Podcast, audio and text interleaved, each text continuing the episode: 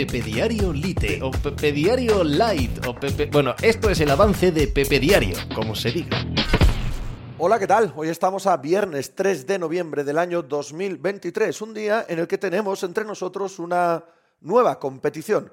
En Estados Unidos el hecho de tener nuevos formatos y nuevas ideas suele ser asumido con algo más de alegría y con algo más de mirada limpia a ver si nos entretiene de lo que hacemos en Europa. Por ejemplo, en el fútbol creamos competiciones como la Liga de Naciones y de repente todos son quejas y todo es, esto no hay quien lo vea, esto es un aburrimiento, ¿por qué hacen esto? Sin embargo, hoy en la NBA comienza un In-Season Tournament que, bueno, que ya veremos si resulta atractivo o no. De entrada, parece que han hecho las cosas muy bien, ¿no? Han diseñado canchas y uniformes diferentes para que no parezca un partido de temporada regular más. Los han puesto los mismos días durante todo el mes de noviembre, viernes y martes, para que al aficionado le sea muy sencillo verlo. Es un sistema que va a derivar en una Final Four que seguro va a tener atractivo han dado dinero para que los jugadores y equipos se lo tomen en serio, además de hacer que todos estos partidos también cuenten contra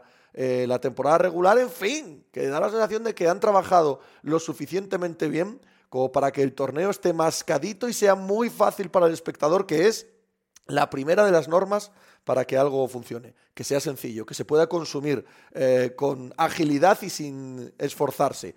Veremos qué tal. Pues de eso y del resto de la actualidad del deporte hablamos hoy como cada día en Pepe Diario. Hala, hizo hacer algo por ahí. Estás escuchando Pepe Diario.